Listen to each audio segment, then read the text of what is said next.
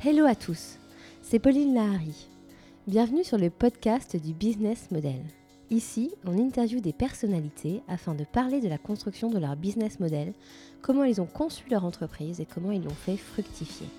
Nous parlerons de succès bien sûr, mais aussi d'échecs, car c'est aussi dans l'échec qu'on apprend et qu'on avance. Ce podcast s'accompagne d'un livre aux éditions Erol dont le titre est Votre business model sur mesure, la boîte à outils pour concevoir, entreprendre, agir et manager. Vous pourrez y retrouver tous les conseils et les outils indispensables pour rendre votre business model rentable.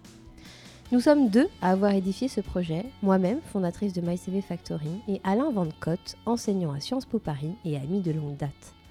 Je vous souhaite à tous une très bonne écoute et vous dis à bientôt. Aujourd'hui, nous interviewons Bertrand Didard. Alain Van Cotte. Quand on regarde les statistiques 2018 de l'INSEE, on voit que, en chiffres arrondis, hein, 20% des créateurs d'entreprises ont moins de 30 ans, 35% ont entre 30 et 40, 30% entre 40 et 50, et 15% après 50 ans. Il faut dire qu'il y a 45% de ces créations sont, sont des micro-entreprises, et il faut dire aussi que 40% des créateurs sont des femmes. Dernier chiffre, au bout de 6 ans, 60% des entreprises classiques, hors micro-entreprises, sont encore actives. En fait, ça veut dire que 6 ans après, il y en a entre une sur deux et une sur trois qui restent dans le coup. Bonjour Bertrand. Pour le financier que tu es, le dirigeant aussi, l'administrateur de société, mais également pour le business angel que tu es, quelle première réflexion t'inspire ces chiffres? Bah, Écoute, euh, ça ne me surprend pas beaucoup d'ailleurs, mais euh, bon, la répartition, ben, c'est celle que tu donnes sans doute, mais euh, euh, non, ce qui me surprend plus, c'est qu'il y un pourcentage si fort encore de gens qui créent euh, après 50 ans, déjà. Mais je pense qu'effectivement, c'est la plupart, ça doit être des, euh, des cadres, on va dire, de bon niveau, euh, qui essayent de recycler, qui n'ont plus envie d'avoir la, la, chape de trucs, donc ils se mettent à leur compte, ils se mettent en, on pas, pas dire en micro-entrepreneur. En freelance, oui. En freelance, voilà. Bah, moi, tous mes, copains, tous mes copains de promo, ils sont tous aujourd'hui consultants. Bon, est-ce que ça, c'est de la création d'entreprise que de se vendre soi-même? Je ne sais pas. Pour moi, si tu veux, la bonne statistique, c'est de regarder euh, à échéance de 3 ou 4 ans combien d'embauches les gens ils ont fait, combien de personnel ils ont. Voilà, c'est ça qui fait la caractéristique. S'il il est tout seul et puis qu'il est encore tout seul 3 ou 4 ans après, c'est bien, il a, il il, a créé son propre emploi, ou du moins il a créé son propre employeur. Mais c'est la seule chose qu'il ait fait. Il n'a pas créé d'entreprise. Une entreprise, par essence, c'est euh, un ensemble de gens avec un objectif euh, donné et qui essayent de l'atteindre. Alors les startups, elles ont cette, qualité-là de pouvoir attirer des gens jeunes euh, avec des modalités de rémunération qui sont parfois un peu bizarres, mais de, de, leur permettre d'avoir rapidement du personnel, parce qu'ils utilisent à fond les stagiaires, ils utilisent à fond les contrats de professionnalisation. Donc ça, pour moi, c'est des vraies entreprises. Donc j'ai plutôt tendance à voir les vrais entrepreneurs. Donc ça, c'est déjà, voilà. déjà le business angel qui... Non, qui non, parle. c'est, non, c'est pas ça. Mais c'est par rapport à ta statistique, si tu veux, pff, ouais, il faudrait regarder euh, avec ce, ce prisme-là, c'est-à-dire regarder combien de salariés il y a euh, à échéance de 3 ans ou 4 ans par les tranches d'âge que tu citais ou par l'autre segmentation que tu citais. Voilà ce que je euh, donc, c'est quand même l'œil du business angel. Qu'est-ce qui fait un business angel? Hein? Donc, avec les, Alors, deux, les deux yeux ouverts, qu'est-ce qui fait un business angel? Un business angel, écoute, pour moi, il y a deux, deux caractéristiques. C'est sa capacité à mobiliser de l'argent quasi instantanément en fonction de choses qui, qui passent devant les yeux. D'accord? Alors, ce pas des grosses sommes, ce pas des gros tickets forcément, mais en tout cas, euh, c'est dans la rapidité que ça, ça, ça se fait. C'est-à-dire si tu veux, s'il faut avoir toute la doc technique, le, pacte d'actionnaires, les machins, les trucs pour investir, euh, tu arrives trop tard ou tu arrives. Euh, euh, quand il y a déjà euh, une flopée de gens qui se sont mis autour du, bébé qui est en train de naître. D'accord? Donc, pour moi, sa première caractéristique au Business Angel, c'est d'avoir accès, ou lui, ou via son propre réseau, si tu veux, une capacité de mobilisation d'argent rapide, même si ce n'est pas des gros volumes d'argent. Deuxième caractéristique du Business Angel, pour moi, c'est qu'il ne prend pas une participation dans une entreprise. Financièrement il ne prend, mais il ne, il ne, peut, il ne s'arrête pas qu'à prendre une participation dans une entreprise. Euh, pour moi, il prend un, disons, une responsabilité dans cette entreprise. Je vais te donner deux, deux ou trois exemples. Par exemple, euh, moi, quand je prends une entreprise, en général, c'est moi qui tiens la compta de l'entreprise au début. Alors, ce n'est pas des grosses entreprises, ce n'est pas des trucs où, où on, lève 5 millions d'euros. Mais avant d'aller lever 5 euh, millions d'euros, il a bien fallu faire quelque chose. Il a bien fallu au moins faire euh, le bout de business plan ou le truc comme ça. Et ça, bah, il y a un certain nombre de, de, frais quand même, il y a un certain nombre de choses euh, qu'il faut prendre. Ils ne vont pas aller immédiatement chercher un expert comptable pour tenir leur, leur compta. Et donc, moi, je tiens la compta du, du mec. D'accord. Je la tiens, et puis après, je la passe à un, comptable. Oui, j'entends bien, j'entends bien. En général, je garde le, de la date de création de la boîte à la fin du premier exercice, c'est moi qui tiens la compta. Mais avec ça, je peux te dire que je, je vois comment réagit le, le gars, les, gars qui sont dans la boîte. Ils commencent à me chercher des cartes bancaires euh, pour pouvoir payer leurs frais et ainsi de suite. Euh, là, je commence à regarder un peu différemment. Quoi. Bertrand, ça renvoie à deux, deux mmh. autres questions. Euh, la première, c'est comment tu choisis ou comment les business angels. Pas, comment tu choisis l'entreprise dans laquelle tu vas investir Je choisis pas. Tu choisis pas Non, non, ça, ça s'impose à moi. je suis un peu comme Jeanne d'Arc, si tu veux. ça s'impose à moi. Non, non, mais c'est sincère. Je vais les chercher, mais je ne les choisis pas. Par exemple, je vais euh, euh, chez Startup 42, euh, je vais chez Epitech, je vais dans, des zones où il y a, où, il y a de, de la startup. Du, flux, du flux de startup. Ouais, et, je vais voir les, les pitchs, je regarde les pitchs, et à la fin, je donne ma carte de visite quand le truc me, me plaît, tu vois. Et ça m'est même arrivé de donner des cartes de visite sur des pitchs où le type disait euh, voilà, on a pitché, mais on ne montrera jamais la boîte parce qu'il n'y a, a, pas de marché. Et j'avais trouvé ça tellement sympa que je les ai pris en leur disant Vous, vous, vous allez faire quelque chose de bien dans pas longtemps. Et ils ont gardé ma carte de visite, ils m'ont appelé trois ans après. Non, non, je choisis pas, ça s'impose à moi. Alors après, euh, le problème, c'est que quand on a fait une, deux ou trois, ils se parlent. Parce qu'ils sont tous dans ces incubateurs, dans ces accélérateurs, dans ces trucs d'espace de, de coworking. Donc ils se parlent tous, si tu veux. Et à un moment donné, il y en a bien qui dit bah, Va voir Bertrand, lui, il est capable de faire ça. Il est assez dingue pour faire un truc pareil, si tu veux. Et donc il y en a qui viennent me proposer des dossiers. Et là, la difficulté que, qui est principale pour, pour moi, alors c'est vraiment personnel, peut-être que les autres, c'est pas comme ça, c'est de refuser. C'est de dire non, je ne vais pas avec vous. D'accord. Ça, c'est très, très dur pour moi. Ok. Et ça, c'est. Donc, c'est. Tu le dis une fois, si je puis dire, c'est au tout début. Je ne vous suis pas, je ne vais pas avec vous. Ah oui, je ne leur fais pas perdre du temps, mais moi, j'ai pas de temps à perdre non plus. Mais, alors, une fois que tu es avec eux, tu restes avec eux. Ah oui, ça, je ne sors pas. D'accord je reste et je meurs avec eux. Ça m'est arrivé de enfin, mourir, façon de parler. ouais, ouais, ouais, il y en a un, là, je suis en train de, leur faire euh, finir la liquidation de leur, leur start-up. On, y reviendra. C'est important, hein Oui, bien sûr. Parce qu'il ne s'agit pas d'être là que quand euh, c'est brillant et que c'est joli, quoi. Hein. faut aussi être là quand ça ne sent pas très bon, quoi. Et alors, bon, tu disais, euh, au fond, c'est moi qui, qui, qui vais vers eux.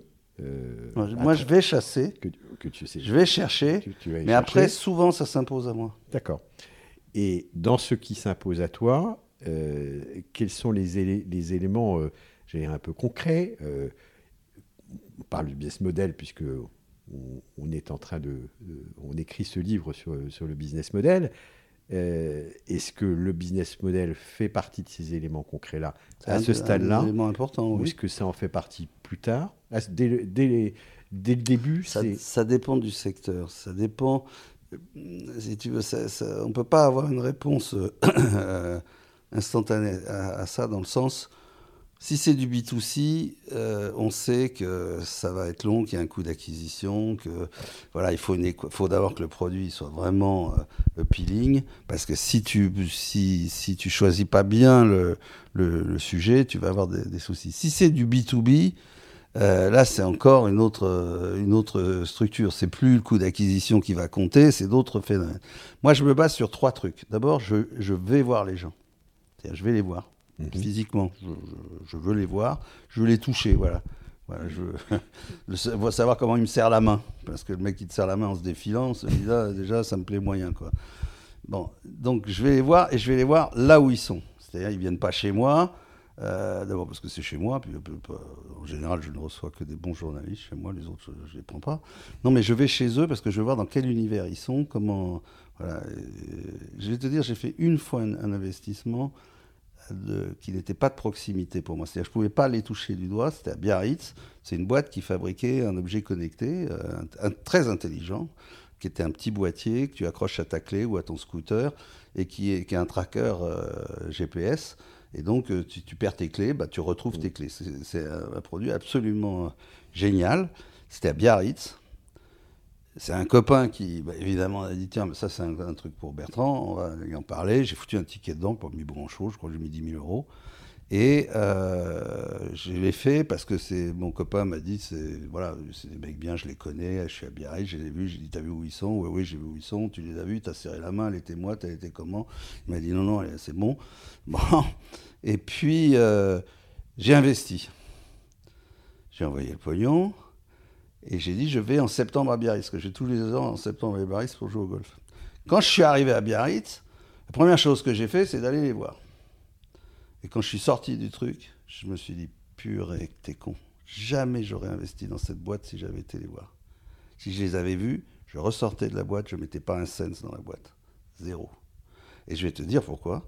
Parce que j'ai été reçu par un, type euh, qui n'était pas le patron, et, donc moi, si tu veux, le gars, quand il fallait avoir 10 000 euros, euh, là, le patron m'envoyait des mails. Quand j'ai eu envoyé les 10 000 euros, j'avais plus accès au patron. À ça, déjà, ça m'a pas du tout, du tout plu. Et puis quand j'ai vu le patron arriver, le mec était complètement asocial. C'est-à-dire que je me disais, il ne me regardait pas, il regardait ses chaussures. Enfin, c'était... Jamais j'aurais mis un, rond sur ce mec-là. Eh ben, ça n'a pas raté. Comme, comme, tu le dis, il faut euh, toucher ah oui, oui, oui. Bah, moi, je fais pas. Face, mais il y en a qui arrivent à faire des investissements en étant à New York, ils investissent sur un truc chez les Inuits. Bon, ok, ces mecs-là, je sais pas comment ils font. Moi, je sais pas faire. D'accord? Moi, il faut que j'aille voir chez eux. Ça, c'est règle numéro un. La règle numéro deux, je regarde leur business plan et dès que je vois des pourcentages qui dépassent 150%, je m'en vais. Voilà, le mec qui me sort une croissance du chiffre d'affaires, alors sauf s'il passe de 0 à 10, évidemment. Bon. Mais en running rate, s'il m'annonce 150%, je me tire. 150% en, combien de temps Peu importe. Si, c'est des trucs, tu sais, qui se cumulent avec des courbes comme ça, là, euh, ça, ça me plaît beaucoup parce que je préfère les courbes comme ça. Moi, je préfère les courbes asymptotiques, tu vois. Eux, ils préfèrent les courbes exponentielles. Quand on me présente une courbe exponentielle, je m'en vais. Je m'en vais immédiatement parce que tu n'arriveras jamais à convaincre le gars que c'est totalement irréaliste, euh, que ça ne marche pas, que voilà. Euh, ça, ça fonctionne pas. C'est pas, pas sérieux, quoi. Ça vaut, ça vaut pas un clou. Tu sais, je vais te dire, euh, Alain, quand moi je, je peux te proposer un investissement qui rapporte 30% tous les 6 mois. Seulement, il faut que tu me donnes 50 000 balles tout de suite. Et que surtout, tu ne poses pas de questions. Tu ne peux pas avoir tout, hein. D'accord? Voilà. Si tu veux, quand tu as des, des, des, taux de rendement, des trucs qui sont comme ça, euh, ça, ne le fait pas, quoi. Ça le fait pas. Ça se termine toujours en escroquerie, un truc comme ça. Eh ben, je dis pas que les startups c'est des escroqueries. Je dis qu'intellectuellement c'est une escroquerie que de te vendre un truc, euh, si tu veux, où ça va être euh, explosif, quoi. Voilà. Alors pour l'instant, je veux bien et, je veux bien que Uber me le dise. Je veux bien que Blablacar me le dise. Mais Blablacar et Uber, je suis sûr que si on reprenait, je vous conseillerais de faire ça, allez chercher le business plan d'origine de, Blablacar, regardez comment c'était bâti, et si vous trouvez 300% de croissance sur Blablacar, revenez me voir, ça me passionnera. On tiendra au courant. Non, mais ça, c'est sûr que c'est pas le cas. Hein. Euh, alors, dans l'immédiat, je ne vais pas te passer 50 000 balles, mais je vais C'est dommage, je c'est vais dommage. continuer de te poser quelques questions. Tu parlais, euh, tout à l'heure, tu parlais justement de ce qui t'avait un peu attiré dans cette entreprise euh, à Biarritz, Oui. qui était le côté techno. C'est Oui. important, c'est important qu'il y ait un côté Non, techno. non, non. Moi, j'ai été dans les trucs de pub. tu vois, je suis investi en ce moment dans une boîte qui s'appelle It's My Car et dont le, le, le business model est d'utiliser les voitures des particuliers pour faire de la publicité. Alors, c'est un truc euh, que tu as déjà vu sur tous les taxis, machin. Sauf Ouais. que eux, ils le font euh, sur les voitures. Euh, et ils le font euh, de manière à peu près intelligente. C'est des autocollants magnétiques, donc ça salope pas ta voiture. Euh, c'est propre, les autocollants sont suffisamment discrets. Ils mettent ça sur les petites voitures des nanas de Neuilly, ça va très bien.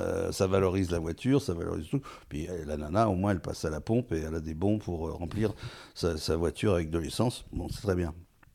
Ça, ça n'a rien à voir avec de la techno. Ça, c'est de la truc de base lambda, quoi. hein. Euh, moi, j'ai investi aussi dans un truc de, caisse enregistreuse, mais avec un concept qui était absolument génial, euh, qui s'appelle InnovOrder. Et c'est des gars qui ont voulu réduire, euh, si tu veux, les queues. Ils sont aperçus que tous les mecs sur la défense, ils étaient sur la dalle de la défense, et ils ont vu qu'à entre, midi moins le quart et midi et demi, tous les gens descendent des tours, se précipitent chacun dans le truc qu'ils connaissent, ils savent exactement ce qu'ils vont bouffer, ils vont prendre un Rolls avec je ne sais quel truc, et la première chose qu'ils font, c'est de se taper une demi-heure de queue pour aller euh, chercher leur Rolls. Et eux se sont dit, c'est un peu couillon. D'abord parce que le gars qui a le restaurant, il est ouvert de 11h jusqu'à 15h, il paye le loyer à l'année 24-24, et il est ouvert de 11h à 15h tous les jours de la semaine, sauf le samedi et le dimanche, parce qu'évidemment, à la défense, il n'y a personne le samedi et le dimanche. Ils se sont dit, c'est quand même, quel est le pourcentage du loyer dans un truc de restauration rapide comme ça? Ils sont arrivés à 20%, 20% quoi, un truc euh, énorme. Et eux, ils ont voulu diviser la queue par trois. Alors qu'est-ce qu'ils ont fait? Ils ont fait une application sur mobile. Il y a à peu près euh, 70% maintenant des boîtes, c'est des, applications sur mobile. Et l'application sur mobile qu'ils ont développée, c'est une application qui leur permet de commander. Tu peux commander direct dessus, tu payes avec ta carte bancaire et on t'envoie un flash code. Et quand tu arrives dans le restaurant, tu as une file spéciale qui s'appelle Takeaway. Euh, click and collect, enfin tous les termes qu'ils utilisent. Tu arrives, tu poses ton téléphone, le gars dans ton paquet, tu te barres. L'avantage, c'est que le mec, il prépare les trucs entre 11h et, et midi, et midi moins le quart. Midi moins le quart, il commence à servir les mecs qui sont dans la queue. Et toi, tu es le VIP, tu passes et tu dis au gars, salut. Tu prends ton truc et tu vas bouffer. Tu as, une, bo- une bonne demi-heure, trois quarts d'heure pour bouffer, alors que l'autre, il bouffe en cinq minutes en plus. Parce qu'il n'arrive pas. Bon, euh, ils ont pris 60% du marché euh, de- de- du fast-food avec euh, ce click and collect. Mais alors, Marrant, quoi. qu'est-ce que. Donc, dans tous les... J'ai pas de secteur, si tu veux. J'ai j'ai pas de secteur. Il y en a, pas- il y en a où j'irai pas, c'est le médical. Parce que là, euh, bon, il y en a qui sont plus spécialisés sur le médical, mais moi, je ne suis pas spécialisé sur le médical. J'irai peut-être si quelqu'un m'emmène avec lui, mais j'irai pas en Oui, business parce qu'il y a des, des startups qui ont très bien marché, d'ailleurs, dans le domaine de la robotique Ah médicale. Bah, la seule La- start-up de- que je regrette vraiment d'avoir loupé, c'est- Doctolib. Putain, celle-là. En plus, c'est un HEC qu'il a montré. Il était élu HEC de l'année l'année dernière. Et il est bègue. Et le type, il a vendu, il a été tiré toutes les sonnettes chez tous les médecins.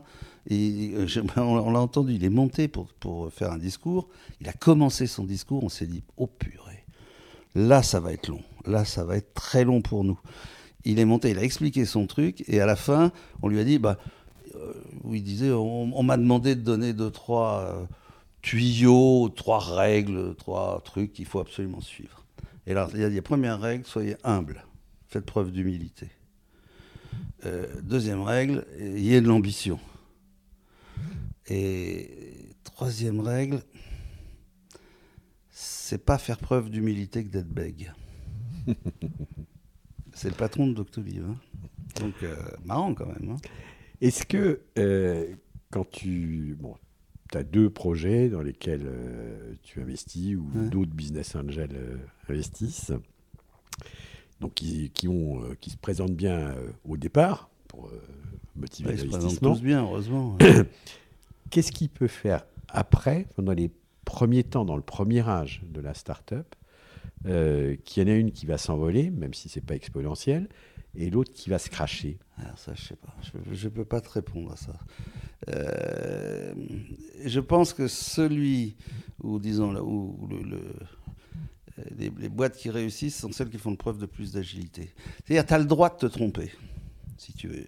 Tu as le droit d'avoir le bon produit, mais euh, de mal le commercialiser. Tu as le droit d'avoir un mauvais produit, mais de bien le commercialiser. Euh, mais celui qui, qui va réussir, c'est celui qui va, à un moment donné, se rendre compte qu'il y a un truc qui ne va pas d'un côté ou de l'autre et qui va y apporter une solution. C'est celui qui va être le plus agile. Le truc qui est le pire, c'est le gars qui persiste et qui signe. Tête. Ça, tête, qui ouais. persiste et qui signe. il sait que c'est une connerie, mais remarque, c'est pas lié aux startups. Ça, c'est vrai dans tous les domaines de, de, business. Le nombre de mecs, moi, qui m'ont dit, ça fait 30 ans qu'on fait comme ça, donc euh, c'est que ça doit être bien. Tu vois, ça fait 30 ans qu'on fait comme ça. Alors, le seul cas où je l'accepte, c'est dans l'artisanat. Voilà, là je veux bien. Le mec qui est euh, compagnon du devoir, qui me dit ça fait trois siècles que les tours de Notre-Dame, on les sculpte comme ça. Je, bon, je veux bien croire, mais là, lui, il n'a pas besoin de pognon, lui. Mm. Mais dans les startups, c'est l'agilité, ou dans les entreprises, c'est l'agilité qui fait la différence. Vraiment, voilà. hein. Euh... Et mais tu parlais de l'artisanat, euh, il y a des business angels qui investissent aux côtés d'artisans. Bah ouais, mais tu as des mecs qui investissent aussi dans, dans, dans l'humanitaire. Oui, tout à fait. Non, non, non, on parle beaucoup du secteur business social. Angel, c'est un mec ouais. qui est là pour faire un peu de fric quand même, sinon c'est pas la peine, il n'a pas envie. Hein. S'il n'a pas envie. Euh... Tu sais, 100% des joueurs au loto, des, des, gagnants au loto ont joué, hein, donc il faut quand même le savoir. Est-ce qu'il y a euh, dans ces start-upers, est-ce qu'il y en a qui se représentent déjà pour un deuxième tour, qui sont plantés une première fois Oui, oui, oui. Qui se représentent pour un ah, deuxième oui, tour oui, cela, en et général... qui t'intéressent ah, oui, oui. Moi, je dans le cadre pas... du deuxième tour Si tu veux, d'abord, je ne regarde pas euh, s'ils sont plantés la première fois, sauf sur les aspects euh, éthiques et, mm -hmm. et, honnêteté. Je, dis, ah, bon, euh, je regarde le track record, je demande toujours, donnez-moi le nom de, votre, de vos investisseurs précédents, que je comprenne ce qui s'est passé. Mais si tu veux, je... c'est pas un critère d'élimination pour moi. Que le mec il soit planté, alors là... Par contre, le mec qui réussit, j'ai plus de doutes qu'il réussisse une deuxième fois. Tu vois, j'aurais oui, tendance. que ça peut être, ça, ça peut être aussi un, euh, comment dirais-je, un, un, multi, euh, multi Ouais, mais moi je fais pas des grosses. Si tu veux, je fais pas des, des gros investissements. J'en fais pas des, des fréquents. Euh, voilà, donc bon. c'est comme les femmes, quoi. Je peux, en, je peux en gérer un certain nombre, mais, mais pas un grand nombre, quoi, si tu veux. Et surtout, j'essaye d'en trouver des pas trop chers. C'est comme ça que je suis resté avec la mienne 40 ans. Mais enfin. Il y a, c'est pas, c'est pas en, en, relation avec les femmes, hein, en, rapport aux femmes, mais euh, entre, entre celui, entre l'entrepreneur, le jeune euh, entrepreneur qui a déjà bossé en ouais. entreprise, celui qui est passé, euh, on en parlait tout à l'heure, par l'incubateur ou l'accélérateur ouais. de son école ou de son ouais. université. Il y a bien sûr une différence, mais ça se traduit comment? Entre celui qui a déjà un peu d'expérience en boîte, parce qu'on voit beaucoup de jeunes sont jamais qui sont en dernière année euh, d'études qui veulent créer leur propre boîte. Oui, mais ils sont jamais tout seuls pour moi. C'est pas un, une personne, c'est c'est euh, une équipe. C'est deux ou trois personnes. Oui, c'est une petite équipe. Ça c'est important. Ah ouais, ah ouais, oui, j'investis jamais sur une personne. Ça, non, non, ça je fais. J'investis sur les personnes, au sens de personnes physiques, si tu veux mais ils, ils sont jamais tout seuls. Ok. Alors, moi, je prends jamais un truc dans un attends, attends, euh, je... où, où, le type arrive, il me dit c'est moi le patron et les autres euh, c'est les employés. J'investis pas. D'accord. Alors je pose ma question différemment. Euh, entre une équipe de trois jeunes qui sortent de l'école oui. en étant passés par l'incubateur et puis une équipe de trois trentenaires euh, qui ont déjà un peu, un peu ouais. d'expérience. Lequel et... je prends? Ouais. Enfin, tu fais une différence. Tu fais une différence entre eux? Non, je fais pas de différence, mais le, le, si tu veux, le cas se produit rarement. Trois jeunes qui viennent te voir, qui sont sortis de, direct d'école, euh, ça c'est très fréquent. Des gens qui ont fait déjà un parcours donné, c'est moins fréquent. J'en ai moins, -hmm. mais peut-être est-ce que c'est parce que mes zones de chasse, c'est plus, euh, c'est plus les écoles d'ingénieurs, euh, des trucs comme ça. Tu vois, c'est là où je vais chasser. C'est peut-être c'est peut-être ma, ma, manière de chasser qui, me conduit plus vers eux. Le truc qui me surprend par contre énormément, c'est que les gens, je, trouve qu'ils sont quand même extraordinaires. Ouais, moi je suis, euh, en admiration devant euh, les, jeunes mecs qui sortent d'une école de commerce. Ils arrivent, ils se montent une société euh, vite fait, ils se nomment l'un président, l'autre directeur général, ils se font faire des cartes de visite. Et, et puis, et puis, il n'y a, rien qui leur fait peur. C'est ça qui c'est absolument hallucinant. Même pas peur. Je veux dire, ah ouais, même pas peur. Même pas peur. Moi, j'ai été directeur financier. Quand j'ai fait ma première déclaration de TVA, je faisais pas le fier, hein, je peux te dire, hein, parce que je regardais bien que je me gourais pas de cases et machin et tout. Eux, déclaration de TVA Ah non, non, non, non, bah, ça, c'est, ça, c'est le comptable qui va le faire. De toute manière, on le paye, c'est, pas pour nous. Ils ont une, si tu veux, une maturité euh, entrepreneuriale que je trouve absolument hallucinante. Mais vraiment hallucinante. Ils n'ont pas la même vitesse d'horloge que nous, je te garantis. Enfin, c'est peut-être parce que j'ai vieilli, je m'en suis peut-être pas aperçu. Mais, mais en tout cas, non, j'ai pas vieilli. Eux, ils sont, ils, ils sont dans un écosystème qui les promeut. Et aujourd'hui, si tu veux draguer de la fille dans une soirée, il vaut mieux être euh, serial entrepreneur euh, qu'être euh, cadre euh, dans, dans une boîte, même bien payée, hein, à mon avis. Ça tombe plus facile dans l'escarcelle. Le, le- le cas, le cas symétrique peut exister aussi, parce qu'il y a, on- il y a des femmes entrepreneurs aussi. ouais, ça, je, ouais. Mais t'en vois pas? Tu vois pas Si, si, si, si, mais je fais, mais je, je vois pas de, je vois pas le sexe, si tu veux, quand euh, je les vois. Je les vois comme des, voilà, c'est des, C'est- des, c'est des corps avec une tête. Voilà, moi, c'est le haut de la, la- la personne qui m'intéresse. Et puis, Je regarde pas ça, sincèrement. et puis. C'est dommage euh, d'ailleurs, je, le vois. bien. Et puis tu l'évoquais, euh, il y a la personnalité. Ils sont pas tout seuls, surtout. Ils sont. Ils ne sont pas tout seuls. Ah ouais. Mais quand même des personnalités Ah oui, il y a des personnalités. qui, euh, oui, ouais. qui détonnent par rapport à d'autres. Ouais, euh, oui, heureusement qu'elle détonne, parce que sinon, ça serait triste. Mais, mais si tu veux, il y a quand même plus d'intelligence collective que d'intelligence individuelle. Ça, c'est un truc difficile à expliquer. Oui, mais qui est important. ouais, C'est un- bah, je sais pas, c'est- c'est important. Enfin, pour moi, c'est important. Il y en a Ouais. peut-être qui c'est pas important pour eux, mais, mais moi, je trouve que, euh, tu vois, à un moment donné, j'étais dans, dans une affaire et il y avait des fondateurs. On avait créé une catégorie qui s'appelait les fondateurs, et puis euh, euh, une autre euh, catégorie qui était les salariés actionnaires, tu vois. Et à un moment donné, ils sont revenus me voir en me disant on, voudrait avoir un autre fondateur avec nous. Ben, J'ai dit il n'a pas fondé, il n'a pas fondé. Et ils m'ont expliqué, ils m'ont dit non, non, mais il est fondateur, mais c'est un fondateur en retard. C'est-à-dire, il est arrivé en retard. mais s'il était arrivé à l'heure, il aurait été fondateur. Et j'ai trouvé le truc intéressant.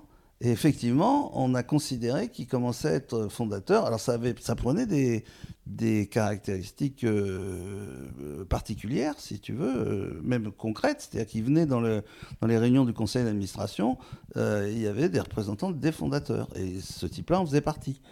Ce qui n'était pas le cas des actionnaires salariés qu'on qu'on ne, convoquait pas. Et je pense que si tu veux la partie euh, intelligence collective et réaction collective est vraiment... euh, parce que c'est un truc dur, hein, tu sais. hein, euh, quand tu as 25 ans et que tu as un machin qui te tombe comme ça sur les épaules, c'est 24-24, tu peux pas t'en extraire. Tes copains, tu les vois plus, tes parents, tu les entends plus. c'est vraiment... ils sont mobilisés à 100%, donc il faut, vraiment avoir la. Alors, Est-ce qu'il y en a qui ont des personnalités qui sortent de l'ordinaire Oui, évidemment, qu'il y en a qui ont des personnalités. Mais quelquefois, c'est positif, quelquefois, c'est peut être négatif. C'est hein. négatif aussi. ouais. Bah voilà, Un hein, donc, négatif euh, aussi. qui a un ego surdimensionné, ça. bon, moi, j'en vois pas, je dois les repousser, si tu veux. Et alors, Et je suis en train de lire un bouquin intéressant sur la philosophie des cons. sur la philosophie des cons. Oui. C'est un truc. inté- Je te donnerai le bouquin. Ouais, tu nous as Et alors, en tout cas, le gars conclut, si tu veux, que les cons, de toute manière, il n'y a qu'une seule chose à faire, il faut les éviter. Il ne faut pas essayer de les convaincre.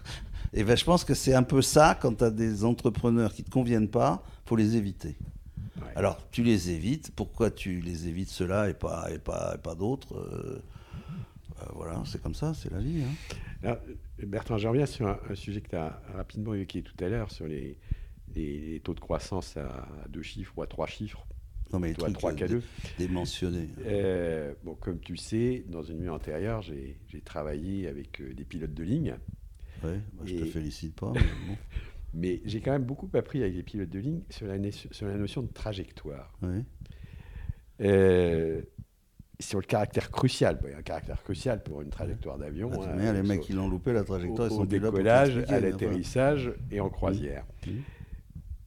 Pour toi, alors, c'est quoi la bonne trajectoire pour une, une start-up euh, Bah, en termes de chiffres? Non, pour moi, il n'y a pas de trajectoire, il y a simplement des étapes dans le, dans le processus. C'est-à-dire qu'à un moment donné, tu, tu commences en love money, après tu vas lever un autre, une autre caractéristique d'ar- d'argent. Euh, ça fait appel à, pour, d'autres moyens, d'autres choses, euh, d'autres objectifs. Et puis ensuite, tu vas aller encore lever d'autres choses euh, plus, sans doute encore plus fortes. Donc à chaque étape, tu dois associer un financement particulier tout. Nous, on n'est pas là pour être tout le temps avec eux, si tu veux. Alors la difficulté qu'ont les business angels, c'est de pouvoir sortir alors que la boîte continue. C'est ça le problème essentiel. Moi, ça, je fais, j'essaye dans la mesure du possible de prévoir la sortie au moment où j'entre. J'essaye. Je ne dis pas que je réussis à chaque fois. hein. Mais euh, je le prévois parce que je sais une chose, c'est qu'un nouvel investisseur, quand il va amener de l'argent frais, c'est pas pour payer les anciens investisseurs pour les sortir, tu vois, ça ne les intéresse pas.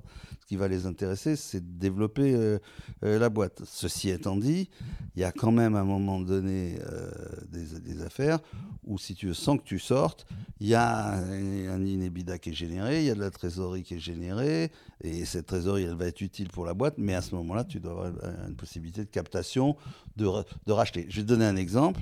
Je suis un fanat des entreprises à capital variable. Je vais te dire pourquoi. Parce que quand il y a un capital variable, je sors quand j'ai décidé de sortir. À ce moment-là, je demande le remboursement de ce que j'ai mis. D'accord? C'est pour ça que j'aime bien. Ça marche à la... Tous les gens pensent capital variable pour lever facilement de l'argent à la hausse, si tu veux, Mhm. mais tout le monde oublie que le droit de retrait, ça existe. Ok. Et que les, Et donc euh, les Les anciens actionnaires investisseurs- peuvent demander à sortir. les investisseurs ne doivent pas être prisonniers. euh, Ah, tu peux pas, sinon c'est la leur, euh, restriction du droit de propriété, hein, ça tu peux pas le faire. Alors, lié à ça, d'ailleurs, il y a, une- il y a un autre sujet que tu, euh, que tu abordes vraiment, hein, qui est celui de la levée de fonds. Bah ouais. Pour une start-up, il n'y a pas d'avenir possible si à un moment donné, il n'est pas prévu dans le business plan ou s'il ne se présente pas dans la chronologie de, de l'histoire de l'entreprise, de lever de fonds pour financer son, Bah son oui, parce que sinon ça veut dire que euh, t'as pas d'histoire à raconter et personne ne croit en ton histoire. Donc de toute manière, ça présente euh, pas beaucoup d'intérêt. Et un élément qui est important aussi dans la décision d'investir dans les boîtes, pour moi, c'est avec qui j'investis. Qui sont les co-investisseurs avec moi? En général, je suis pas tout seul. Heureusement, euh, sinon ça serait un peu lourd pour mes épaules. Je, fais en sorte toujours de connaître au moins 50% des investisseurs de manger avec eux avant, de comprendre qu'est-ce qu'ils ont dans la tête, qu'est-ce qu'ils attendent, comment, et puis surtout qu'est-ce qu'ils vont amener, si tu veux. Parce que bon, moi je, suis plutôt direction d'entreprise, finance, euh, tu vois, euh, marketing, euh, marketing digital, viral, machin. Ça c'est pas pour moi, quoi. Je connais pas du tout. euh, J'ai toujours l'impression de pa- paumer du pognon, si tu veux, quand j'en dépense en marketing. Et donc ça m'intéresse d'avoir des, gars comme ça. Et puis quelquefois, j'ai besoin de gens qui sont très spécialisés sur un sujet, qui connaissent, euh, par exemple, pour les trucs de pub, qui connaissent euh, les, régies publicitaires, les agences médias. Moi, je connais pas tout ce monde-là. C'est des mecs qui boivent du champagne tout le temps, euh, ils sont dans les soirées à, pas d'heure, ils s'enfilent des lignes de coke comme toi, tu t'enfiles l'autoroute. Euh, je- moi, je connais pas ces mecs-là. Donc voilà. Mais euh, connaître quelqu'un qui est dans ce truc-là, ça m'intéresse. Et je rencontre beaucoup de gens euh, qui sont co-investisseurs avec moi, d'accord et qui après m'amènent d'autres affaires. euh, c'est aussi, c'est pas que par le, c'est aussi par les co-investisseurs. Et alors, à côté des co-investisseurs ou en face des co-investisseurs, il y a euh, les, les fondateurs de Oui. l'entreprise. C'est important que parmi ces fondateurs, il y en ait au moins un qui connaissent le produit, le business, qui soient des professionnels Ah, du, ouais, du ouais. métier. Qui, parce qu'on on en voit quelquefois qui se lancent, Mm. euh, même en équipe, et où il n'y a pas Alors, Ah, est-ce que c'est- nécessairement... Est-ce est-ce que c'est le, le- le- le business lui-même ou le produit lui-même? Quelquefois, c'est des produits qui n'existent pas, hein, ou du moins euh, qui, qui n'existent pas encore, ou qui n'ont pas encore été. Donc, c'est difficile de trouver un spécialiste dedans. Par contre, ils, doivent rassembler des briques, si tu veux. C'est des mecs qui arrivent avec des briques et, du ciment. S'ils n'ont pas de briques, euh, ils vont avoir du mal à faire un mur, tu vois. Ça va être compliqué, quoi.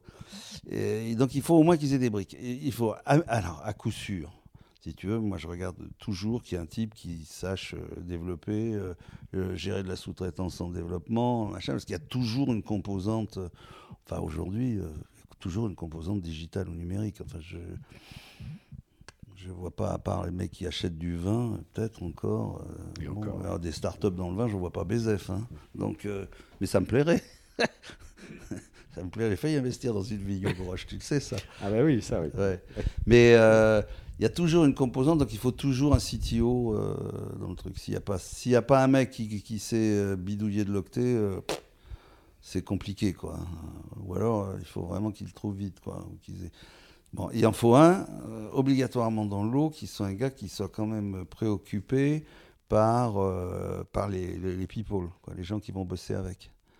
Qui sachent les trouver, les sourcer. Moi, je suis très, très surpris de voir leur capacité à- à prendre des gens avec eux, à les faire venir, à les faire bosser avec eux, à leur vendre des solutions, à leur vendre des idées, à leur vendre des participations futures. Enfin, il, il faut que le discours il soit cohérent entre l'investisseur et euh, le truc qu'il raconte.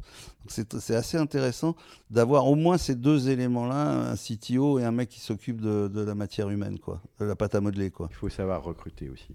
Oui, oui, non, mais ça peut être recruté, mais par exemple, je sais pas comment ils les trouvent. Moi, je, je, je suis surpris de voir la rapidité avec laquelle ils arrivent à trouver des gens. Ils les gardent pas, mais par contre, c'est super documenté, tu vois, tout ce que font. euh, enfin, J'ai l'impression que c'est beaucoup plus documenté que nous quand on le faisait. On Alors, il y a euh, un type d'en- d'en- d'entreprise nou- nouvelle ou, dont on a d'un autre type, disons, qu'on n'a pas évoqué, qui est celui du repreneur du- d'une affaire. Non, ça, moi, j'interviens pas. Toi, là-dessus. tu n'interviens pas là-dessus. Non.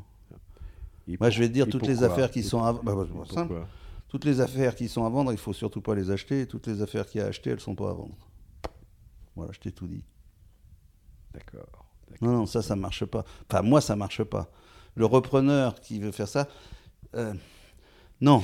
Repreneur, même- non. Je vais te il y a dire, il y une seule fois où j'ai failli plonger. Bertrand, excuse-moi, il y a quand même, alors tu vas, ça va peut-être rejoindre la fois où tu as plongé, où tu as failli plonger, mais il y a quand même de belles entreprises Ah oui, non, qui n'ont pas de repreneur Ouais, ça va. et qui meurent dans leur belle Ouais, mort mais ça m'amuse, ça m'amuse moins. Voilà, ça m'amuse moins. Moi, j'ai besoin de m'amuser, si tu veux. J'ai failli plonger deux fois pour des questions de proximité géographique. C'est toujours le même truc. Moi, je suis un paysan du, du cru, si tu veux. Donc, euh, si je ne peux pas toucher, mon beau-frère me dit toujours, tout bonheur ne pouvant être atteint de la main n'est que l'heure. Tu vois? Voilà. Moi, je suis comme ça. Alors, tu sais que, je suis que Pascal est originaire de Chauvigny. J'ai failli plonger deux fois dans des affaires en reprise. Une fois, c'était dans la porcelaine des Ouillères. Été loin dans cette affaire, je vais te dire pourquoi. Parce que le jour où Yves Desoulières a déposé le bilan, le lendemain, j'étais dans son bureau en train de lui dire Yves, il faut qu'on fasse quelque chose. Et je lui ai dit écoute, c'est simple, je fais un tiers, moi je mets un tiers, toi tu mets un tiers, et tu trouves un autre investisseur pour un tiers. Il a cherché un autre investisseur pour un tiers, il est tombé sur des Russes. Et les Russes lui ont dit, nous, c'est pas un tiers, nous, c'est 51%. À ce moment-là, il est revenu vers moi et il m'a dit, Bertrand, je suis embêté, tu m'avais dit un tiers, un tiers, un tiers, j'ai trouvé un mec pour 51. Euh, et je lui ai dit, écoute, tu sais ce que tu leur réponds? C'est 100%. C'est pas 51. Et vends tes parts, ne reste surtout pas dans ce truc-là. Vends tes. Et il a vendu ce truc-là, la porcelaine des Ouillères, était vendu à des Russes. La première chose qu'ils ont fait, ils ont passé une commande pour le Kremlin, il y avait 17 000 pièces ou un truc comme ça, ils ont filé trois ans de boulot à la boîte. Lui, il s'en est sorti, il est à Biarritz en ce moment. Maintenant, il, est à la retraite, il est à Biarritz, il joue au golf tout le temps. il a réussi à liquéfier son- son- sa participation, il n'aurait jamais pu autrement. La deuxième fois où ça m'est arrivé, c'est cet été. Et là, je vais te dire, ne- j'ai failli plonger et je me suis retenu à la dernière minute il y avait une boîte que- dont tu as certainement entendu parler qui s'appelait Obad, qui faisait des sous-vêtements féminins à Saint-Savin. Ah belle pub, elle est- il y a une époque. oui. Elles sont toujours bien, les pubs. Mais Obad, ça a déposé le bilan. Et les ouvrières d'Obad, qui sont des petites mains habituées à tu vois, Ouais, passer l'aiguille euh, dans des bonnets avec de la dentelle et je ne sais quel truc, se sont rapatriées sur euh, Chauvigny. Cette année, au mois d'août, eh ben, ils ont monté une autre boîte qui s'appelle l'Indiscrète. Et cette boîte, l'Indiscrète, Ah on oui. a entendu parler. On a entendu Et parler, cette ouais. boîte, l'Indiscrète, le patron de la boîte s'est suicidé dans son usine au mois d'août. Là, j'étais à Chauvigny à ce moment-là, j'ai bon, entendu ça à la radio, euh, et je, je- je voyais très bien où était cette boîte, je passais assez souvent devant, je voyais bien les ouvrières qui sortaient, il n'y avait plus que 50 ou 60 ouvrières. Et donc j'ai appelé les deux nanas qui, étaient, qui avaient repris ça, c'était une, une, scope, hein, c'était un truc qui avait été repris par les ouvriers, tu vois, c'est méthode libre quoi. hein. Et je les ai appelés, je leur ai dit, écoutez, euh, j'ai vu que vous étiez fait planter une ardoise de 50 000 euros. Euh, bon, si vous avez besoin de 50 000 euros, je vous les prête. Bon. Et elle m'a dit, écoutez, monsieur, c'est vraiment gentil et tout, mais euh, euh, d'abord, on, cherche quelqu'un pour nous accompagner. J'ai dit, oui, je peux vous accompagner, mais bon, ça chauvigny. euh, bon. Et elle m'a dit, euh, vous savez, depuis qu'on a entendu ça, le téléphone n'arrête pas de sonner. Et il y a des tas de gens qui nous proposent non seulement de nous prêter de l'argent, mais en plus de nous passer des commandes, et machin. Et c'est incroyable. Ils ont, elles ont redémarré comme en 40. Après, le, le veux, le type, il s'est suicidé, mais il a sauvé sa boîte.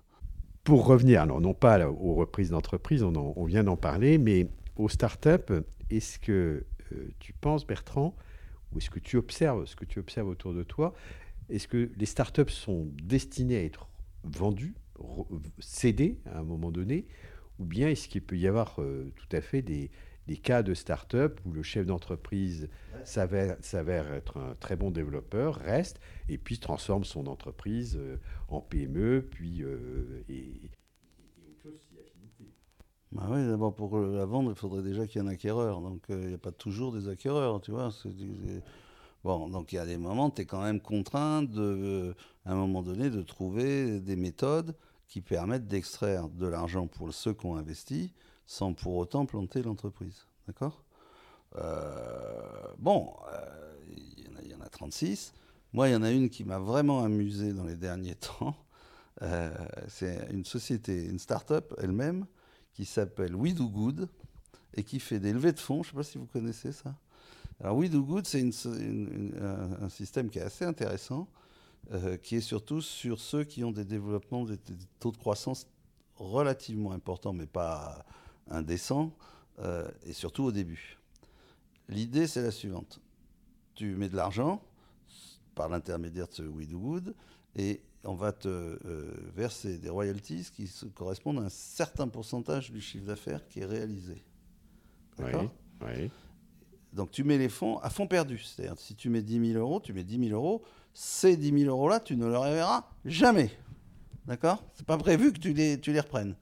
Par contre, on va te servir des royalties, et comme le taux de croissance est assez rapide, puisqu'au début, en général, il peut être rapide, à ce moment-là, tu vas récupérer deux fois, trois fois, c'est capé d'ailleurs à quatre ou cinq fois ta mise. Tu peux pas, euh, au travers de ce mécanisme-là, aller à plus de quatre ou cinq fois la mise. Alors c'est évidemment très informatisé, euh, parce qu'il faut, faut utiliser leur, leur système, mais ça, tu vois, c'est une forme d'investissement avec un retour euh, où, à la limite, ils ont intérêt à ce qu'ils continuent parce que Donc ça, et c'est aussi, un, et c'est aussi un business model, un business model original. C'est un business model original, Original, ouais. pour la start-up We Do Good, mais par contre, ils ont assuré des gros gros financements en, en montant de financement drainé vers les start-up. Ils ont, euh, ils ont, ils en ont, ils en ont mis du pognon hein, quand même. hein. Donc ça, c'est pour te dire que tu n'es pas obligé de sortir. Mais moi, mon, ma philosophie principale, je veux bien les accompagner jusqu'au moment où, si tu veux, la taille devient un, truc où je vais reverser euh, dans ce que j'ai fait au début, c'est-à-dire des, des, boîtes structurées trop grosses avec euh, plus de 50 ou 60 ou, ou 100 personnes. À partir de ce moment-là, ça ne m'intéresse plus, je vais pouvoir sortir. Et là, il faut qu'à l'origine, je leur ai dit que je voulais sortir dans, dans ce moment-là. Et c'est à eux de me racheter. C'est à eux de me racheter. C'est à eux de te racheter. C'est à eux de me racheter. Ils me rachètent avec ce qu'ils veulent, ils lèvent de la dette s'ils veulent, ils font ce qu'ils veulent, c'est leur problème. Mais le, le fondateur, c'est lui qui me rachète. Et dans ton histoire euh, personnelle de business angel, mmh. tu as vu des entreprises euh, après que tu en sois sorti, après que tu bah, aies été racheté, on continue à se qui développer. Ont continué à se développer euh, bah ouais. Mais en général, si tu veux, c'est quand même bon d'avoir des financiers avec toi. Euh, et c'est quand même bon de mettre le nez à la fenêtre. Et de Je vais dire, c'est une question d'hygiène. Euh, refaire ton business plan tous les deux ou trois ans, euh, aller lever des, fonds, ça t'oblige à pitcher, ça t'oblige, ça te force à réfléchir. Tu sais, si les mecs de chez Renault ou de Peugeot ils avaient fait ça, ils auraient eu quand même moins de moins de soucis. Euh, et je pense que c'est une question euh, importante. Moi, euh, je, suis dans une société, tu, sais très bien, dans le camping. en 2015, la société était valorisée 200 millions d'euros. On est en train de la vendre en ce moment. Elle est valorisée 500 millions d'euros. Effectivement, ils ont. Alors, c'est des multiples hallucinants parce que pour 200 millions d'euros, ils ont levé, investi 80 millions d'euros en equity et moi avec. Euh, mais j'ai pas mis 80 millions d'euros, hein, je te rassure. Hein. Et ils ont levé 120 millions. Euh, ils faisaient 20 millions d'EBITDA à ce moment-là, donc ça s'est vendu à 10 fois l'EBITDA, c'est un tarif euh, normal. Euh, là, ils font maintenant 40 millions de, 45 millions d'EBITDA, ça se vend à 12 fois l'EBITDA. D'accord? C'est comme ça que tu arrives à peu près à 500. Et il y a toujours 120 millions de dettes. Donc, si tu fais le calcul, ils sont passés de 80 millions à 500 millions moins 120, c'est-à-dire à 380. Ils ont investi 80 millions et la sortie est à 380 millions. Au bout de combien de temps? Euh, de Juillet 2015 et ça sera vendu en juillet 2019, 4 ans. D'accord. Mais par contre, euh, c'est une équation économique fabuleuse. Euh, c'est un truc au-delà de la taille critique. Je suis dedans. Je suis au conseil de surveillance, je suis le président du comité d'audit, euh, l'éthique officer en plus. Moi je dis ethnic officer, ça me fait marrer. je suis éthique officer, membre du conseil de surveillance et président du comité d'audit, et j'ai investi dans cette affaire. Bon. Euh, là, je vais, sortir, si tu veux. Je vais, eh ben, ils, ils veulent encore que je reste, que je les accompagne encore. Je ne le ferai pas.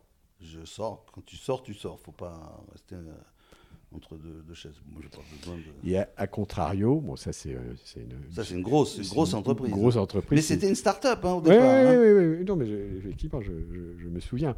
Mais, donc, mais à contrario, ça c'est une belle success story. Euh, bah ouais, parce que moi je suis rentré en 2008, j'avais mis 50 000 euros dedans. Voilà. Je, maintenant, Pascal hésite à choisir la maison à Biarritz, côté de la Berre ou, ou en face, pour le même prix. Bon. Euh, donc c'est une belle histoire. C'est vrai. Euh, non, mais, non, mais ça arrive. Attends, je te parle pas de tous les mauvais coups. Hein. Alors, si, si, parle-moi quand même au ah, moins d'un mauvais coup. Un, un, coup où tu as vu euh, ton argent fondre. Et où ah, le mec pas vu mon argent fondre, tu le vois fondre. Dans toutes, les startups, tu le vois partir, heureusement. C'est ça qui est sympa d'ailleurs. Non, mais je, je parlais, je sais pas, c'est un, exemple par, par ailleurs. Euh, d'un fondateur, d'une équipe. Ils ont tout bouffé, ils ont tout dilapidé et, euh, bah tout a disparu. Ça arrive bah aussi, ça Oui, mais ça, ça va encore. S'ils ont fait que tout bouffer, ça va. Le pire, c'est pas ceux qui ont tout bouffé. C'est ceux qui ont, un, ils ont levé des fonds. Deux, ils ont levé de la dette. Et trois, ils ont tout bouffé. C'est ceux-là qui sont dangereux. Quand ils, ils laissent de la dette. Ah bah, quand tu plantes les banques et que tu plantes les trucs, si toi, tu es business angel, tu, tu, travailles avec les banques et le mec, il te fait ça, déjà, tu as, entamé le contrat avec la, avec la banque. Un peu, quoi, tu vois, un peu. Bon, ils savent très bien que c'est pas toi, que c'est eux. Mais bon, euh, ça, j'ai jamais eu ça. Moi, j'ai bon, coup de peau, je les mais je les arrête avant, je les arrête avant. Je les arrête avant. Ou j'essaye de les arrêter, j'essaye de toujours. Les arrêter, Mais en tout cas, à un moment donné, je, je, c'est moi qui leur fais déposer, ça c'est clair. Mais c'est ta responsabilité d'administrateur, merde. Tu es administrateur dans une boîte, tu vois la boîte qui va au tapis, euh, et à un moment, il faut arrêter les, choses. Si le il, tu peux pas faire de la fuite en avant. Euh, moi, je te dis, ça m'est arrivé une fois, ils étaient sur un modèle B2C, ils, ont, ils sont basculés sur un modèle B2B. Bon, la seule différence, c'est qu'après, ils étaient en B2B, parce que si tu veux, ils avaient un coût d'acquisition d'utilisateurs qui était relativement élevé, et ils se sont dit, euh, on va jamais y arriver, parce que oh, l'idée elle est super, c'est vachement intéressant, machin et tout, mais pour arriver à dépasser 500 000 utilisateurs ou 600 000 utilisateurs, euh, ça va être dur. Et ils se sont dit, ce qu'on va faire, on va trouver des mecs qui ont déjà 500 000 utilisateurs. Et puis, euh, on, va, on, va, travailler avec la boîte et on va avoir accès à leurs utilisateurs. Tu vois, c'est un peu comme si tu t'adresses à la FNAC, et puis effectivement, la FNAC a plein d'utilisateurs. Sauf qu'une fois que tu t'es adressé à la FNAC, tu t'es mis pieds et poings liés à la FNAC. Le mec de la FNAC, c'est lui qui te dit quel est, son taux de commission. tu vois ce que je veux dire? Donc, ça pouvait pas fonctionner. Et ce pivotement-là, ils l'ont loupé, quoi. Ils, ont pris le, virage. Je leur ai dit, mais attendez, vous, vous êtes en train de vous mettre en dépendance. Et alors là, la coupe a été pleine. Le jour où ils se sont pointés, ils avaient comme client 20 minutes et West France. Et là, je découvre par accident que 20 minutes est la propriété de West France. Et les mecs me disaient, on a deux clients, 20 minutes et West France. Ils ne savaient même pas que ces deux clients étaient connectés. Donc quand un allait avoir un problème, l'autre allait lui dire, ben, je ferme le robinet moi aussi. Donc vous avez, tu vois ce que je veux dire? Ils n'avaient pas, ils n'avaient même pas vu ça. J'ai dit les mecs, vous arrêtez, c'est pas possible, vous, vous savez pas faire, vous pouvez pas travailler comme ça, ça se fait pas. Vous savez pas faire, donc faut arrêter quoi. Et là, ça tombait bien, ils étaient à la fin. Bon, ils, je vais te dire, ils ont rempli un crédit d'impôt euh, recherche, euh, enfin des formulaires. Ouais, ouais, ouais. Ils ont récupéré euh, 40 000 euros de l'administration fiscale. Avec 40 000 euros, ils ont apuré les dernières dettes qui restaient. Ils ont fini le truc. Ça s'est terminé. Il devait rester 200 euros sur le compte bancaire. Nickel, chrome. Problème. Bon, moi j'ai perdu 250 000 balles dans l'affaire, mais enfin, c'est pas grave. Plus d'argent n'est pas mortel. Il y a, il y a des gens euh, à qui euh, le fait de, pour qui le fait de créer une entreprise peut tourner la tête ou qui, qui perdent un peu la tête ou qui. Euh... Oui, mais ça, tu le vois vite parce que le vite. gars, ouais, ouais, le gars que tu, peux- tu peux pas appeler à 11h moins le quart du soir euh, Mm. pour lui dire tiens, j'ai vu passer ce truc-là à la télé et qu'il te répond pas au téléphone. Ok. Mais non, tu t'en. Enfin, bah, toi, tu as été, t'as été dans les RH, tu as été euh, pa- patron de boîte et tout, comme moi. Donc, tu vois, tu, tu vois bien les employés, tu as les mecs qui bossent, et puis tu as les mecs qui font des choses, et puis tu as les mecs qui ils foutent rien. Quoi. Il faut avoir les deux euh, dans ta boîte, malheureusement. Mais euh, tu Mais- le vois vite, ça, tu le vois vite quand même. Il y a, il y a aussi une chose parce que c'est. Et t'es pas tout seul, tu vois. Je reviens sur le truc. Tu Oui, aussi le club d'investisseurs qui est là. Et moi, j'en ai qui m'ont alerté en me disant ce gars-là, c'est vraiment terrible parce qu'il se ment à lui-même. Donc, euh, vois, la critique du type, c'était pas il me ment à moi, mais il se ment même à lui. Il se raconte des, films dans sa tête. Donc, ça va, plom- ça va plomber. Et, moi, j'écoute beaucoup ce que disent les investisseurs. Mes co-investisseurs sont aussi importants que les mecs de la start-up. Ok, Bertrand. On arrive, euh, je pense, euh, un peu à la fin de, Ah, de cette réussi, interview. t'as- achevé, Euh, c'est bon. Euh, Est-ce que, je sais pas, il y a un, un message que tu aimerais faire, faire passer aux, ou passer aux, aux jeunes entrepreneurs, un, des- un conseil en particulier euh, Aux vieux entrepreneurs, oui, arrêtez. Mais aux jeunes, non, surtout continuez. Non, moi, je n'ai pas de message. Non, le seul, le seul élément qu'il y a, c'est que je pense qu'on a une chance inouïe en France, mais inouïe. Je trouve que le. Tu sais, on parle beaucoup de ce truc qui s'appelle l'écosystème. Euh, et sans que ça soit un message politique que je te donne, parce que j'ai pas d'affinité particulière pour Macron. Euh, Moi, j'étais souvent en Californie à cause de, de Maxime et, et- et à New York. Et que tu regardes la France de l'é- de- de l'étranger, tu t'aperçois qu'on est un des rares pays actuellement dans lequel l'écosystème pour euh, faire émerger les boutons, euh, il, est, super puissant. Vraiment super puissant. Et, ça, ça veut dire qu'il faut laisser voilà, il faut militer pour qu'il y en ait le maximum qui se lancent parce que nos retraites, euh, c'est les startups qui les font, hein. c'est pas les grosses entreprises. hein. Donc la France a des atouts. Ah non non, mais sur sur les startups, l'écosystème il est unique. Ouais, ouais. Je ouais. crois qu'il n'y a, pas beaucoup d'autres euh, boîtes, peut-être à Tallinn, ouais, en Lettonie, dans, les- de- dans des petits pays, mais pas dans des gros pays. Les gros pays, la France est vraiment très très forte sur, euh, sur ce sujet-là. Est-ce que euh, les lecteurs du livre pourront Parce que Te tu, vas, pas- contacter. tu vas faire un livre, tu vas pas faire des trucs digital. Il y aura une version digitale, Ah bon il n'y a pas de souci, il y aura une version digitale. Ouais. Mais est-ce qu'il y a un contact euh, de Bertrand Ninard qu'on pourrait leur donner? Mon adresse mail est vachement compliquée. C'est bertrand.ninard.gmail.com. Comme tout le monde, je suis Google. Merci beaucoup, Bertrand. Pas de Merci un plaisir. Hello à nouveau. Nous espérons que l'épisode vous a plu et que vous aurez appris quelque chose de nouveau. Je rappelle que tous les épisodes sont disponibles sur les plateformes habituelles SoundCloud ou iTunes. Et si vous suivez nos aventures et aimez tout notre travail, n'hésitez pas à venir nous le dire en commentaire sur Instagram at mycvfactory.com ou sur LinkedIn sur nos propres profils. Vous pouvez aussi nous ajouter des étoiles sur iTunes, cela aidera vraiment à faire connaître le podcast et le livre par la même occasion, que vous pouvez d'ailleurs vous procurer sur Amazon, la FNAC et bien d'autres enseignes encore. À très vite